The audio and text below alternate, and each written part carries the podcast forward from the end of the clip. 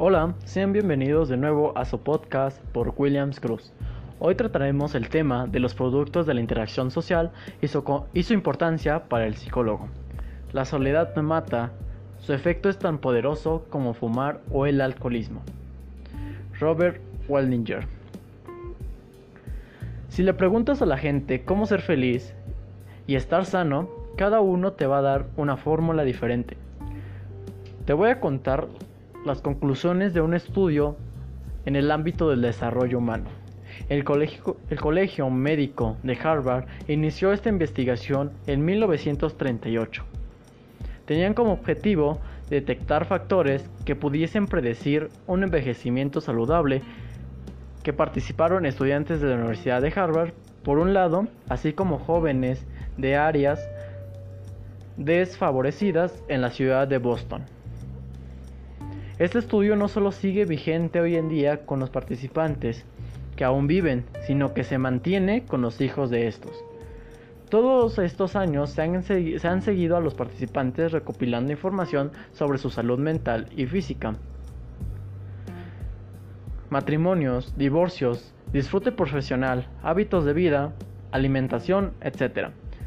Pues bien, el estudio reveló que aquellos que estuvieron socialmente más y mejor conectados a sus familias, amigos y comunidad eran más felices, tuvieron más salud y vivieron más tiempo. Y por el contrario, los que estuvieron más aislados socialmente fueron menos felices, su salud se deterioró antes y tuvieron menos esperanzas de vida. Por ello, es fundamental disfrutar de buenas experiencias sociales. Hoy en día, la tecnología se ha convertido en un sustituto de relaciones interpersonales y no podemos permitir esto porque está en juego nuestra salud, felicidad y esperanzas de vida. El estudio también reveló que el éxito económico dependió principalmente de dos factores. El primero, establecer relaciones cercanas. Los participantes, de hecho, con mayor puntuación en este aspecto, obtuvieron significativamente perdón, mejores salarios de aquellos que obtuvieron puntuaciones más bajas. De hecho, un reciente informe de ADECO sobre el empleo, el 80%, el 80 de las ofertas laborales que genera no se publican, lo que sugiere que todas estas ofertas se gestionan por red de contactos.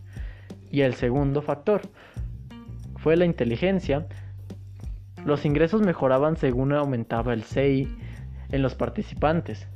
De este estudio, sin embargo, a partir de una puntuación de 115, no había diferencias significativas en cuanto a ingresos, por lo tanto, un buen, de, un buen de desarrollo intelectual y establecer buenas relaciones está asociado a éxito económico. Es decir, además de ir a la biblioteca, hace falta socializar y establecer relaciones de calidad Muchas veces estamos pendientes al desarrollo intelectual en los niños, desarrollo profesional, etc. Pero que hay algo tan básico como el desarrollo de habilidades sociales. Este estudio pone de manifiesto la necesidad de establecer relaciones cercanas de nuestra salud, felicidad e incluso a nuestro éxito económico. En definitiva, no solo necesitamos reír, sino hacerlo juntos. Podríamos decir que todos los días tenemos cierto grado de relaciones sociales.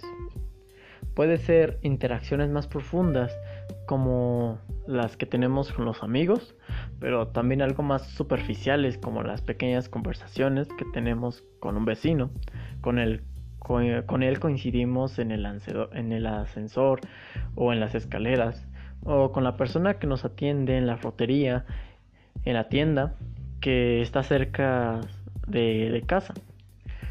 Todas ellas son, como digo, interacciones sociales. Sin embargo, las que nos resultan más beneficiosas y gratificantes son las que tenemos con los buenos amigos.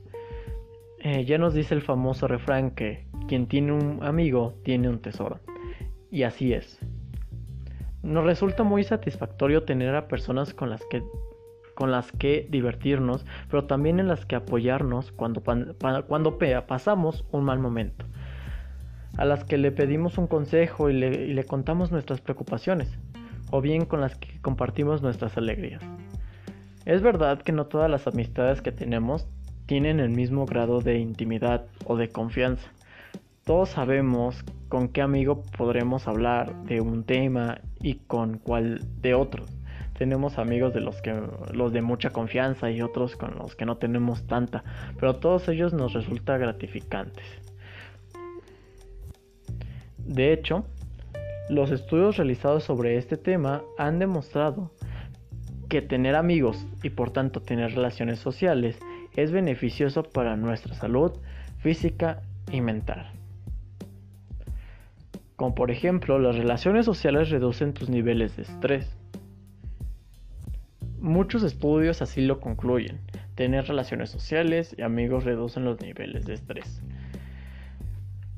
Por otro lado, favorecen nuestro desarrollo personal.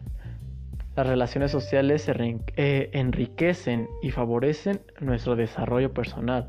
Aunque vayan siendo personas diferentes, tenemos amigos a lo largo de toda la vida y eso nos ayuda en nuestro desarrollo personal. En la infancia y la adolescencia son muy importantes los amigos, pero también lo son en la edad adulta. No podemos aportar conocimientos y también algunos valores como la lealtad. En algunos casos incluso nos podemos servir de ejemplo a seguir, siempre que el ejemplo sea bueno, claro está. Por último, para el psicólogo, le es importante, pues por medio de estas relaciones interpersonales, en la interacción social, se le da herramientas que contribuyen a mejorar el trato con las personas y con ello evaluar el estado del desarrollo social del sujeto. Bueno, por mi parte esto sería todo. Espero que tengan un buen día y los espero en el siguiente podcast. Gracias.